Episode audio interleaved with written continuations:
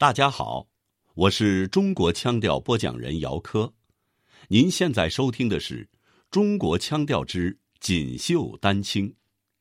今天要为大家介绍的是中国绘画与雕刻完美结合的一门艺术种类——中国木刻版画。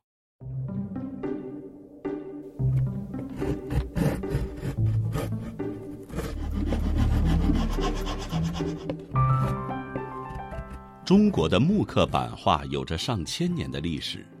它是用刻刀在木板上刻出反向的图像，再印在纸上的一种艺术形式。唐朝咸通九年，《金刚般若经》上的飞叶插图，奇树即孤独园，是目前我国发现的最早的木刻版画。一有了印刷术的发明，就跟着就有版画。因为当年的印刷术当中，印的书里头又有插图，那么插图就等于说必须有人勾勒这个画稿，交给刻工的刻，然后印刷出来，这就是一个版画的最早的这个发明。正如广东画院院长许钦松所说，木刻版画是紧随着印刷术而出现的。中国的木刻版画经历了由复制到创作的两个发展阶段。中央美术学院版画系副主任李帆介绍说：“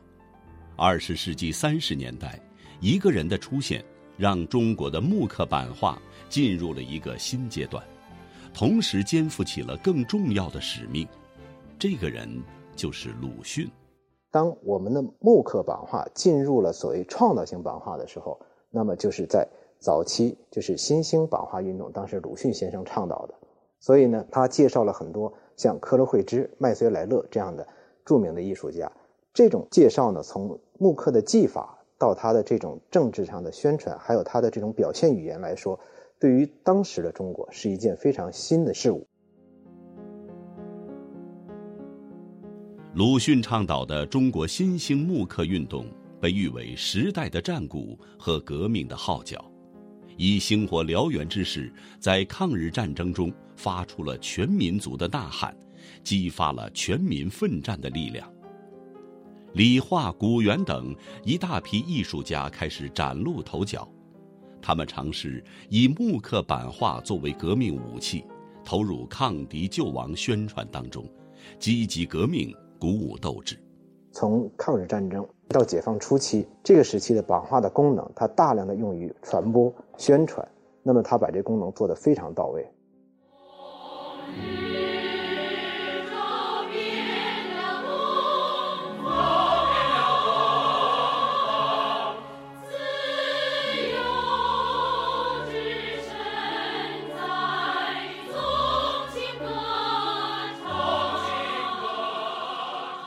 一九三八年，著名的鲁迅艺术学院成立，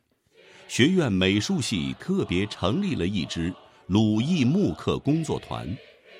鲁门弟子和鲁艺学子共同构成了抗战版画的重要创作队伍。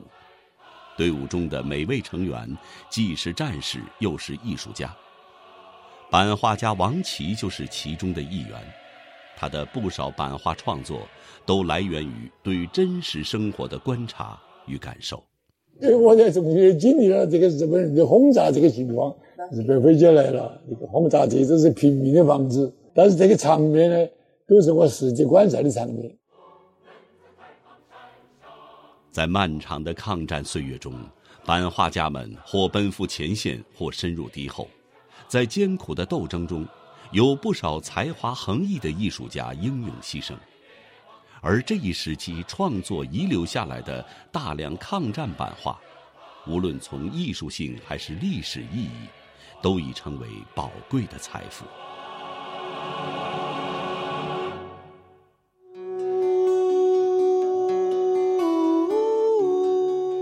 中国木刻版画在历史的长河中留下了独特而不可替代的印记。如今，这门魅力独特的艺术仍在民间百姓家兴盛流传，比如天津的杨柳青，山东潍坊杨家埠的传统版画等等。艺术家的想法在画、刻、印的版画艺术中得以充分发挥，里面满是内心的探求、奇特的想象、情感的宣泄和天真烂漫的故事。一代代的艺术家们不断传承和创新，把版画艺术发扬光大，也雕刻出最美的时光。雕刻后的时光，